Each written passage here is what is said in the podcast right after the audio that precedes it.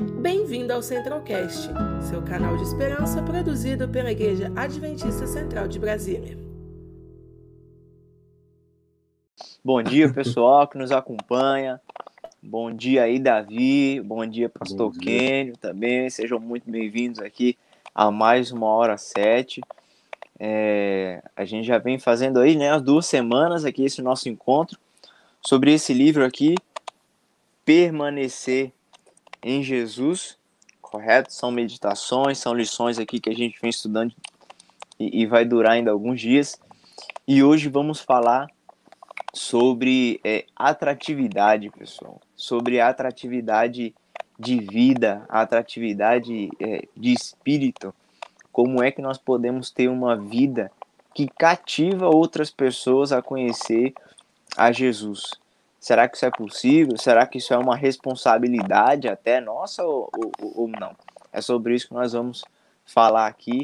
E para vocês só conhecerem, Davi já é de casa, né? Todo mundo aí já, já conhece. É, é aquele termo que chamam de veaco.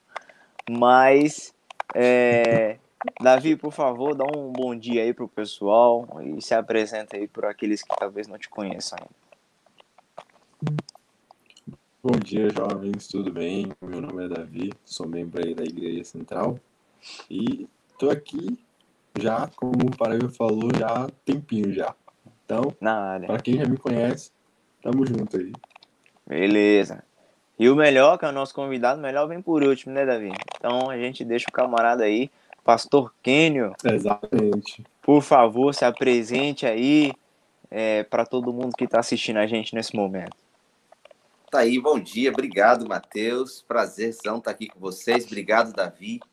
Obrigado ao Rômio, que é quem fez o convite, estendeu aí carinhosamente o convite para a gente estar tá junto e estendendo esse tapete para todo mundo que está nos acompanhando também, nos assistindo aí, em específico os membros da Igreja Adventista do Sétimo Dia Central de Brasília. Muito bom estar tá com vocês todos aqui para a gente bater um papo sobre esse tema que é realmente bastante instigante. Sim, maravilha. Então, sem mais delongas, vamos orar aqui e aí a gente já parte para a conversa aqui, tá bom? Vamos orar. Querido Deus, amado Pai, graças te damos, Senhor, pela vida, pela saúde, por o Senhor cuidar de nós e por estarmos aqui hoje, Senhor, nessa oportunidade de falarmos um pouco mais sobre as tuas vontades para a nossa vida, sobre a, a, o que é, é, o chamado, Senhor, a prática que o Senhor nos faz a cada dia. Abençoe aqui a nossa conversa, que toque os corações das pessoas que estão ouvindo, que ouvirão, Senhor. É isso que pedimos e, e tem o nome. Amém. Maravilha! Senhores, fé atrativa é sobre isso que a gente vai falar hoje. E para começar essa pauta, eu queria contar um testemunho pessoal meu. É quase próximo aqui ao, ao, que ele começa a contar da história da, da Mary, né? A menina que, que desde criança começa a, a ter interesse pela Bíblia e vai numa cidade distante. Vocês puderam ler isso, né? Sim. Vai numa cidade distante, atrás de uma Bíblia, chega lá, não tem a Bíblia e ela começa a chorar e o pastor daí dá a Bíblia para ela e a partir desse interesse dela começou -se a criar as sociedades criacionistas, criacionistas, ó, perdão, as sociedades bíblicas aí pelo mundo todo, né? A importância disso. Comigo foi depois do meu batismo, inclusive. Eu batizei e aí acho que eu entendi bem aquela parte de que, na verdade, quando você batiza, não é o, o certificado de conclusão é, é, de curso no sentido de que você tá salvo, né? Concluiu, pelo contrário, quando você recebe um diploma, aí sim que começam os trabalhos, né? Quanto batismo, mas isso é outra pauta que a gente vai falar. Mas foi depois do é, batismo, eu, então. Eu chamo, Matheus, é, lhe interrompendo, claro. eu chamo de certidão de nascimento, na verdade. certidão, de, certidão de nascimento. É uma certidão de nascimento, porque a gente, a gente se prepara, a todo um preparativo para o batismo, para dali iniciar uma jornada. E, então a gente começa, a gente começa é, demarcando é, essa jornada e essa demarcação é o batismo. Sim. Então é muito muito comum, muito muito costumeiro a gente escutar as pessoas dizerem que após o batismo é que elas tiveram alguma compreensão, após o batismo tiveram algum algum amadurecimento. porque o batismo uhum. nada mais é, na minha, na minha compreensão, exemplificando ele, um nascimento. Sim. E depois desse nascimento, uh, eu, eu tive mais vontade ainda de conhecer a Bíblia, de entender, de ler, de saber de história, por mais que eu, já, eu, eu fiz o estudo bíblico e tudo, mas eu tinha nove anos, então não, não tinha compreensão, né, tão assim aprofundada. Mas uh, o que eu fiz, uh, eu tinha uma pessoa que, que, que, que eu visualizava e, e via como exemplo, que era o meu conselheiro desbravador. E um certo dia no culto de quarta-feira, ele estava pregando, e eu pude ver que durante o sermão ele folheava a Bíblia, eu sentava, sentei na frente, e a Bíblia do camarada toda rabiscada, toda cheia de anotações, tinha colorida assim, colorida, azul, amarelo, rabiscado. Falei, meu Deus, eu quero ter uma Bíblia desse jeito, ou no mínimo esse método aí para ter um conhecimento, né, e saber citações, onde uma coisa se encaixa com a outra. Eu tinha, mesmo depois do batismo, essas dúvidas. Né? E eu pedi, depois do sermão, a Bíblia dele emprestada. E eu fiquei a semana seguinte anotando todas as passagens que o camarada tinha na Bíblia dele, de Gênesis a Apocalipse. Pegava referência e anotava embaixo e escrevia em cima e ia. E aquilo ali foi um, um, um, um começo desse interesse, entendeu? Ou seja, se enquadra aqui no que a gente tem falado, porque. Sem sombra de dúvidas. É, esse meu conselheiro, ele conseguia gerar em mim uma atratividade bíblica, uma atratividade de conhecimento ali teológico, de, de, de eu querer saber buscar. Eu, eu tinha isso dentro de mim, então o Espírito Santo coloca esse interesse, essa vontade dentro de nós mas ele ali foi usado, com certeza, tem plenitude disso, para mim, é, é, é para mim levar para aquele caminho, né? A gente falava aqui do Romeu também, que é a pessoa que, por exemplo, me causa isso pessoalmente, com certeza em outros jovens, sim, essa empolgação, esse amor que ele tem pela causa e, e tudo que ele faz realmente nos cativa e eu também fui cativado lá. E aí eu queria, pastor, que o senhor já começasse aí dando algum exemplo, falando as suas considerações iniciais também sobre é, essa fé cativante que nós temos que ter. Qual a importância disso para nossas vidas atualmente? É, perceba uma coisa interessante no teu exemplo, eu vou pensar dele e aproveitar também a história que você relatou, que está, com, está no livro. É, aliás, eu sei que vocês já falaram isso algumas outras vezes aqui, é a primeira vez que eu estou participando, mas é o nono dia, né, o nono estudo que, que vocês estão tendo aí desse Sim. livro. Então, é, esse livro é simplesmente sensacional. Eu tive contato com ele para poder estar com vocês. Eu não conhecia esse livro e confesso uhum. a vocês que eu fiquei impressionado com esse livro. É... E a história que esse livro relata impactante pelo seguinte: a menina não foi para tentar converter o pastor ou convencer o pastor a tomar alguma atitude em relação à a, a, a, distribuição da Bíblia, porque na época, uhum. 1800 por ali, a Bíblia, o livro Bíblia, ele era muito desejado, mas havia muitos, muito poucos exemplares à disposição, porque o custo de manufatura ainda era alto. Não era alto comparado a quando a Bíblia foi pela primeira vez para o prelo de Gutenberg, onde só os milionários podiam ter o livro, mas, mas ainda custava muito alto para se ter uma Bíblia. E aquela menina reservou seis meses de recursos, guardando fielmente para conseguir comprar. E a, e, a, e, a, e a história relata um ponto, e aqui eu quero, eu quero destacar para não correr o risco de, de ser injusto com a própria história. Aqui ela diz o seguinte: ó, ela caminhou descalça 40 quilômetros ela caminhou descalça 40 quilômetros. Ela, ela o dinheiro que ela tinha para comprar um sapato, ela preferiu comprar a Bíblia. E ela caminhou 40 quilômetros para ir atrás de um exemplar da Bíblia. E o pastor ficou tão constrangido ao ver tamanho esforço que decidiu vender. Aqui me chama a atenção duas coisas. A primeira delas é que ela não se preocupou com o exemplo que ela estava dando. Ela não foi para o pastor para dizer assim, pastor, olha só a vida que eu levo, olha só o amor que tenho pela palavra, pastor, olha só a vida que eu estou vivendo a partir do que eu conheci. Não. Nem o seu conselheiro, nem ela precisaram dizer a vida que possuíam. O exemplo gritou para ambos em ambos os casos. O seu conselheiro não mostrou a Bíblia para você. A Bíblia foi mostrada para você pelo Espírito Santo. Mas ela pregou para você porque ele vivia um relacionamento com Cristo anterior. Então, o que nos atrai? O que nos atrai é aquilo que, é aquilo que de mais íntimo vivemos com Cristo quando entramos em contato com Ele. É isso que nos atrai no outro.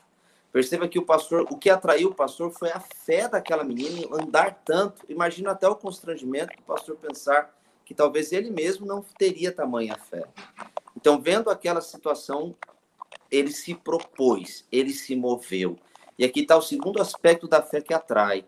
A fé, ela, ela, ela não apenas nos faz admirar o outro, mas ela nos move em direção e a partir de. Ela nos move em direção para conhecer mais e a partir de para viver também isso. Então, o pastor decidiu fazer uma, é, uma sociedade bíblica. Você decidiu pegar a Bíblia e fazer a sua Bíblia uma Bíblia similar a dele. Então, existem dois aspectos da fé atrativa. É aquela coisinha assim: você está passando na vitrine, e aí você vê um objeto muito bonito e você se aproxima para ver o objeto mais de perto para ver se é, de fato se confirma aquilo que atraiu você. Então uhum. você se aproxima para ver mais de perto. E quando você se aproxima e fica mais encantado com o que você está vendo, a tentação, o desejo de comprar é enorme. Então, isso é fé atrativa naquilo que compreendi do que nós lemos é, nesse capítulo. A fé atrativa é aquela em que vivendo a realidade de um relacionamento íntimo com Cristo por meio do Espírito Santo, os outros observam e dizem assim: eu quero isso para mim também. Sim. Que legal, pastor. Eu acredito que o que mais atrai, e pegando um pouquinho do contexto do jovem, é quando ele vê aquela fé sendo transformada em ações.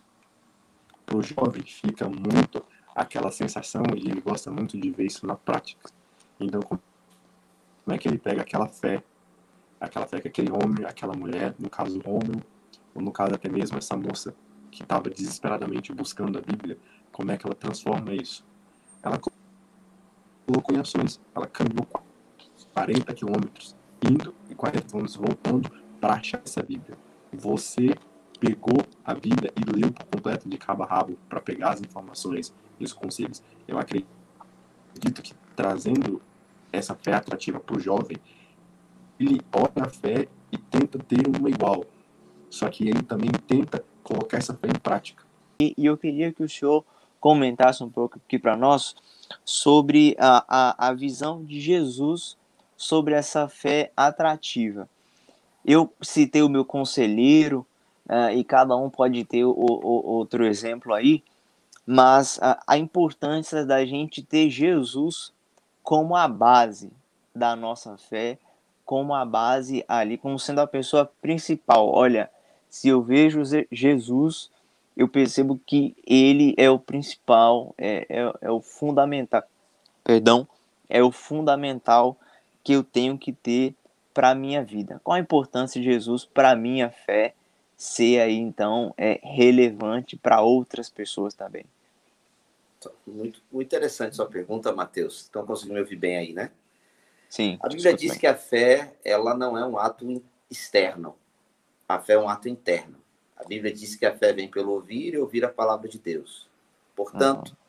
é algo que eu escuto, é algo que eu leio, mas que gera em mim internamente algo que eu não sou capaz de produzir por mim mesmo. É algo importante que a gente compreenda que todo mundo possui fé todo mundo. Deus colocou em todas as pessoas uma centelha, uma fagulha de fé. Nós precisamos de fé para existir. Não existe alguém que não tenha fé. Existem as pessoas que não creem em Deus. Mas todos nós temos uma medida de fé. Vou dar um exemplo. Você entra no avião para fazer um voo. você tem que ter fé para entrar no avião.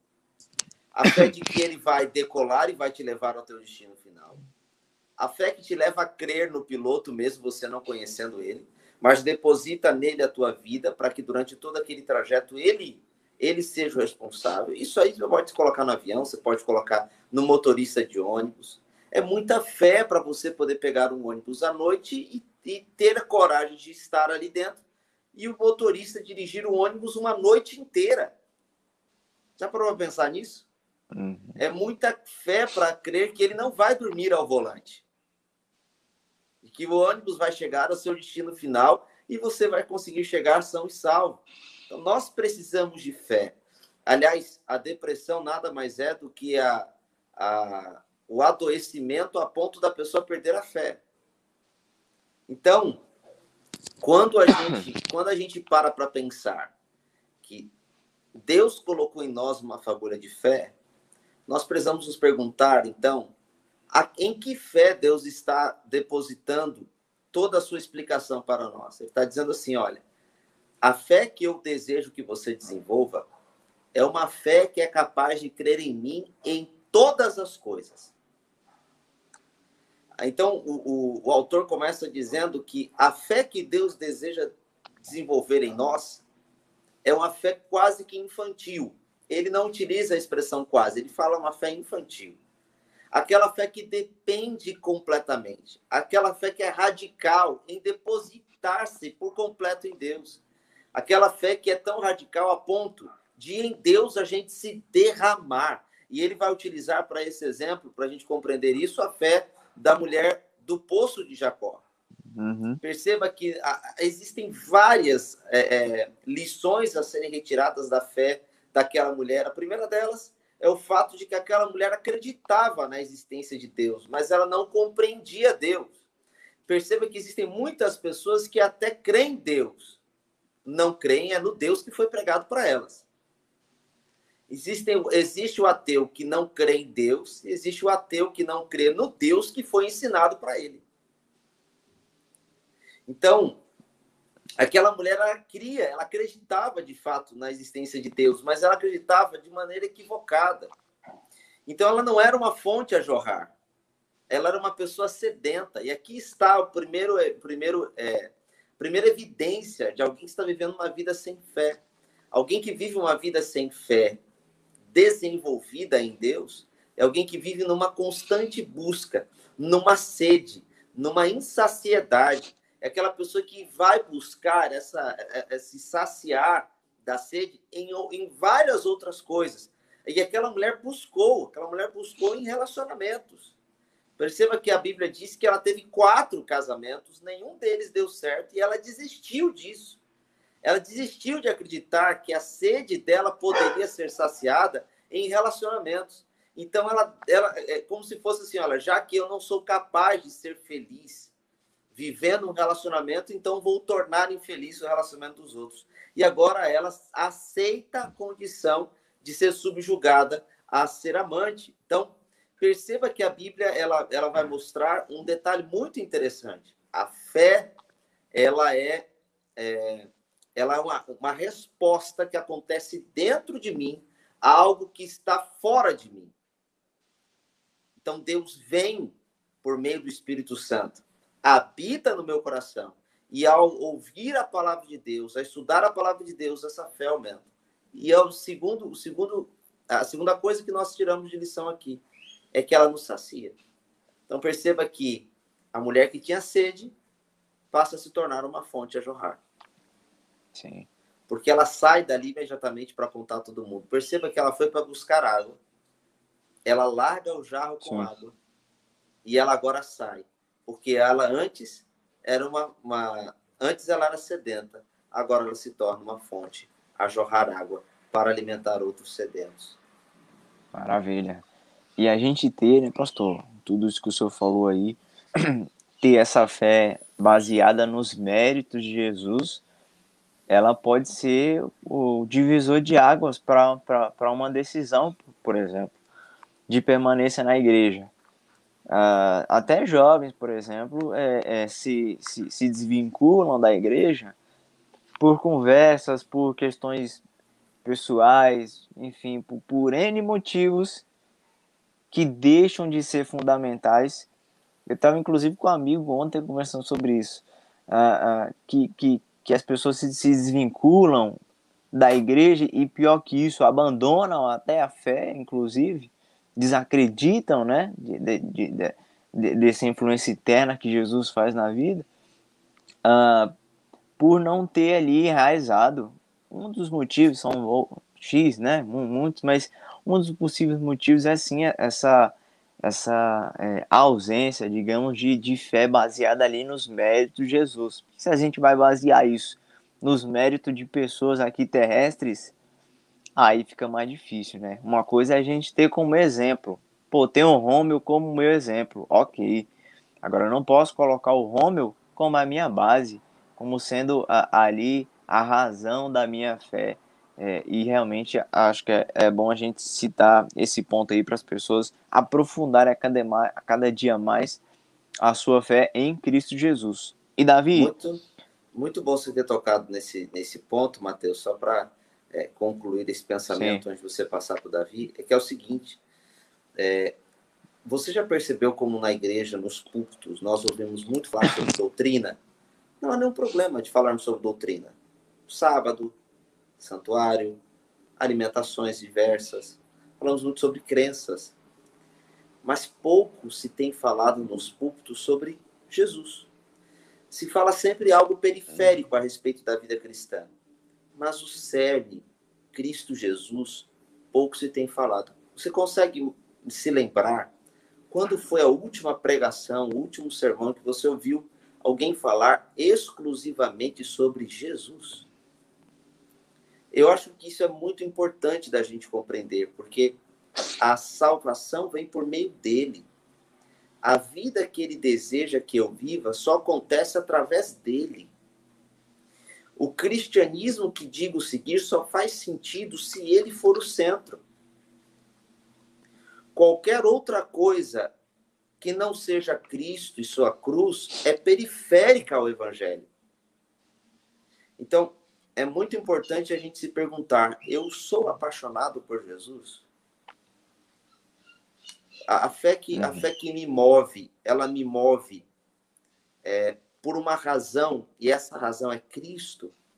Eu amo a Cristo de todo o meu coração, a ponto de abdicar e abandonar tudo e a todos em nome dele.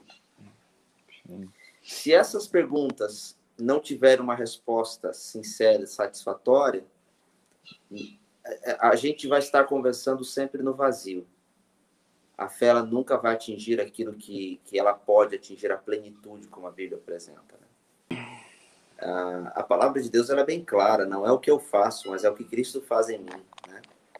Então, no livro de, de Lucas, no capítulo 11, Cristo Jesus deixa de maneira bem clara que Deus quer dar para nós muitas coisas. Ele, ele começa ali dizendo assim: Pedi, dar-se-vos-á, buscar, acharei, bater, abrir-se-vos-á.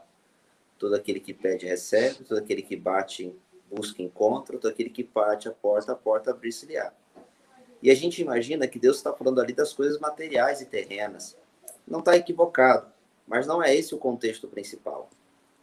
No final do, do, desse, desse trecho, no versículo 13, Jesus Cristo vai falar a respeito do desejo do Pai de derramar sobre nós o Espírito Santo. Então não é aquilo que eu faço, é aquilo que Deus faz em mim por meio do Espírito Santo é, fazendo até uma ponte com, com aquilo que a, a, o capítulo vai falar ali no final, é impossível, é impossível viver a fé que a Bíblia prega sem o Espírito Santo. É impossível. Uhum.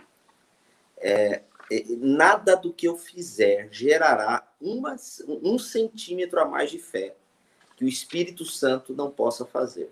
Nada. Então, é o Espírito Santo fazendo em mim. Então, o que, que eu posso fazer, pastor, para aumentar a minha fé em Deus? Clamar pelo Espírito Santo. É o derramamento do Espírito Santo e somente ele. Não existe outra chave bíblica. E, pastor, mas veja, como é que eu faço para ter mais vontade de ler a Bíblia? Como é que eu faço para ter mais vontade de orar? Importante que a gente entenda que a nossa natureza milita contra isso. Não é que não é que eu, eu, eu tenho uma fórmula mágica que de uma hora para outra, eu, eu consigo ter uma vontade maior de orar, uma vontade maior de ler a Bíblia. A minha tendência natural é o contrário.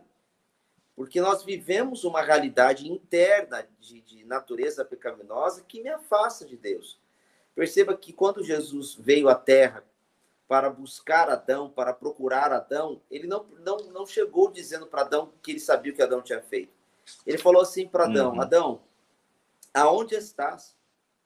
Essa pergunta ela é cabal na, na, na, história da humanidade, porque o grande problema do pecado, por incrível que pareça, não é o morrer em si, porque a morte, do ponto de vista do morrer em si, foi resolvida na cruz.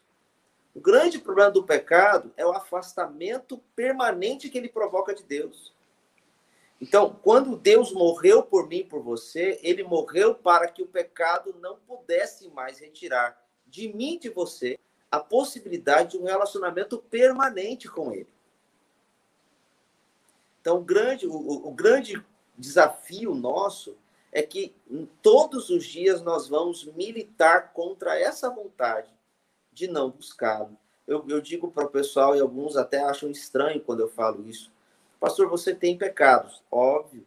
Pastor, você tem tentações, óbvio. Mas qual é a maior de todas elas? E as pessoas acham que eu vou responder algum pecado, alguma tentação que é do, do senso comum.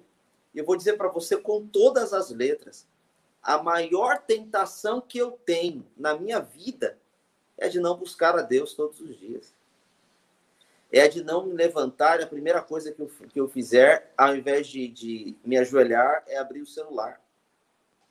É a maior tentação que eu tenho. É a de levar, sair durante o dia para trabalhar, para fazer atividades sem ter lido a Bíblia. Essa é a maior tentação. E é contra ela que eu milito todos os dias. Pastor, então você tem. Mas você deve ter um desejo ardente de ler a Bíblia. Não. Como assim, pastor? Quer dizer então que você não tem desejo assim ardente de estudar a palavra de Deus? É isso mesmo que você ouviu. Essa é a grande tentação que enfrenta. E como é que essa tentação é vencida? Pelo Espírito Santo. E quando eu estou buscando o Espírito Santo, a Bíblia diz que a, a, o Espírito Santo é dado àquele que pede. Então, quando eu peço o Espírito Santo e Deus vai derramando a medida do Espírito Santo em mim, ele não derrama de uma vez, ele vai derramando na medida em que eu sou capaz, na minha maturidade espiritual, de suportar. Deus vai derramando e aquilo vai se tornando para mim cada vez mais desejável. Uma outra coisa, Davi, que você falou aí, é o Espírito Santo me faz olhar no espelho e sempre me enxergar como alguém carente da graça, como alguém imundo, como alguém sujo, como alguém pecador. Portanto, não é aquilo que vejo na minha vida. É aqui que está o ponto da fé atrativa. É o que os outros veem na minha vida. Você não vai perceber. Quem vai perceber são os outros. Quer um exemplo disso? Pedro tentou negar Jesus três vezes, correto? Ah, e aí ele vai conversa, ele vai negar a primeira vez. A primeira negativa de Pedro é porque alguém percebeu ou desconfiou que ele andava com Jesus. Ele negou. A segunda negativa de Pedro foi porque alguém disse que viu Jesus com ele. Ele negou. Mas a terceira negativa de Pedro foi pior. Ele negou Jesus quando alguém disse que não só viu ele andando com Jesus, mas ele falava como Jesus. Pedro não percebeu que ele estava falando como mestre. E isso o denunciou. Você fala como ele. Percebeu isso? Então, quando, quando o Espírito Santo é derramado na minha vida, quem percebe são os outros. E é muito importante que a gente compreenda bem isso. Ellen White tem um trecho que é citado aqui no livro, que eu vou ler para vocês, que aqui diz assim: o, maior, o mais forte testemunho de Deus no, no, é, nos ter enviado o seu Filho ao mundo é a existência de harmonia e união entre os homens de variados temperamentos que compõem a sua igreja. Os incrédulos estão atentos para ver se afetos que se declaram cristãos exercem na sua vida uma influência transformadora ou santificadora. Ellen White vai dizer de maneira bastante clara que maior evidência, a maior evidência de transformação de Cristo na vida de alguém é a harmonia que ele vive com as pessoas ao seu redor. É a, é a comunhão, é a comunidade onde ele está inserido, é o amor que é emanado a partir da sua vida. E isso só vem por meio, repito, da transformação que eu, que eu recebo do Espírito Santo na minha vida. É uma transformação que é capaz de, de transformar um volúvel Pedro em um homem firme na fé, o temperamental João em um discípulo amado. É capaz de transformar um homem assassino, como foi Moisés, em um homem mais manso de todo o povo de Israel. Então, como é que, como é que isso pode acontecer? Isso pode, só pode acontecer por meio da influência do Espírito Santo. Ela vai dizer, a, a, o próprio estudo vai dizer mais. Ele vai dizer que na compreensão da glória de Deus na minha vida, é que eu encontro então diante do Senhor a bondade para poder expressá-la aos outros. Então a glória de Deus na minha vida, ela é expressa por meio da bondade de Deus que eu recebo e que eu então repasso. Quanto mais, quanto mais o Senhor Deus atua na minha vida, mais isso é explanado aos outros por meio da bondade. Então, esse inclusive é um dos frutos do Espírito Santo, né? Quando você olha para a vida de alguém, os frutos do Espírito Santo falam mais alto, eles gritam. E, e entre todos, como diz Paulo, o mais importante deles é o amor. É, eu quero terminar dizendo que a atração não ocorre por, por aquilo que faço. A atração ocorre por, por aquele que vive em mim. Então, quando o Espírito Santo habita na minha vida e o resultado dessa, desse habitar é uma demonstração de amor genuíno pelo outro, isso derruba todo o risco de farisaísmo, isso derruba todo o risco de legalismo, isso derruba todo o risco de hipocrisia, é, isso derruba todo o risco de incoerência entre aquilo que digo e aquilo que vivo. Então, o grande, o grande objetivo que todo cristão deveria ter é em buscar de maneira consciente e privilegiada o Espírito Santo. Isso tem que ser prioritário. É, de todas as nossas orações, a frase que jamais, as frases que jamais deveriam faltar é: Senhor, derrama sobre mim o Espírito Santo. Desce na minha vida e apressa a tua volta. Essas duas frases eu penso que não deveriam nunca faltar na nossa oração. Talvez se pudesse colocar uma terceira, é o reconhecimento de que somos pecadores e que precisamos pedir perdão por isso. Então, acho que essas três coisas dentro de uma oração jamais deveriam faltar. É, porque quando, quando o Espírito Santo é derramado na minha vida, a gente vive a autenticidade do cristianismo, a autenticidade de Cristo, e passa a atrair os outros por aquilo que Cristo faz na minha vida. Não por, por quem eu sou, muito menos por aquilo que é, desse, é, conscientemente eu faço, mas por aquilo que Cristo faz é Cristo agindo na minha vida. É esse o grande, nosso grande objetivo. É essa fé infantil que me faz depender a ponto de deixar que Ele faça e não eu. Eu vou também fazer aqui minha consideração final. Mas alguém tem alguma coisa a falar? Não? Tá bom. Tem aqui Efésios, uh, e eu acho que ele faz a junção de tudo isso que a gente falou, e eu queria deixar como lição final aí para o pessoal de casa que está nos ouvindo. É o que está escrito em Efésios 3, do versículo 16 a 19. É, foi semelhante da outra vez, eu vou concluir a live com algo que está no início do capítulo. Está escrito assim esse verso. Para que, segundo as riquezas da sua glória, vos conceda que sejais corroborados com poder pelo seu Espírito no homem interior, para que Cristo habite pela fé no nosso coração, a fim de estando arraigados e fundados em amor, para que sejais cheios de toda a plenitude de Deus. É esse o convite que Deus faz para cada um de nós diariamente, diariamente. Como o pastor falou ali, né? Inclusive os pastores, a gente, a, às vezes a gente tem essa visão de que não, os camaradas são blindados, né? Não, não, não passa por nada, pelo contrário, passam sim por muitas provações, mas é, Deus ele nos dá condições de passar por tudo isso. Deus ele nos dá condições de termos a fé nele. Deus nos dá condições de praticarmos isso para outras pessoas, nos dá locais.